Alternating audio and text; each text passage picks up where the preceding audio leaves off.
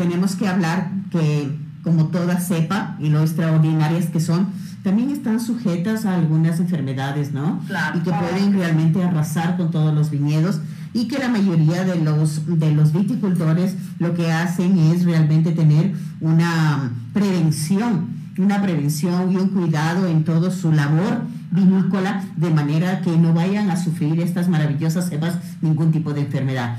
Ya. Les cuento que una de las enfermedades que ataca específicamente a la cirá es una enfermedad llamada decaimiento.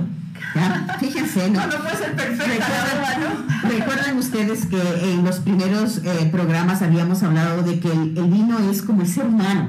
Sí, es decir, sí, nace, totalmente. crece, se desarrolla, evoluciona y puede morir, ¿no? Claro. Y obviamente las plantas son igual que una persona, ¿ya? Entonces, esta enfermedad de decaimiento realmente no se sabe cómo es que, que, que, que apareció, no se sabe cómo controlarla, pero realmente es un problema dentro de los, de los viñedos de Syrah.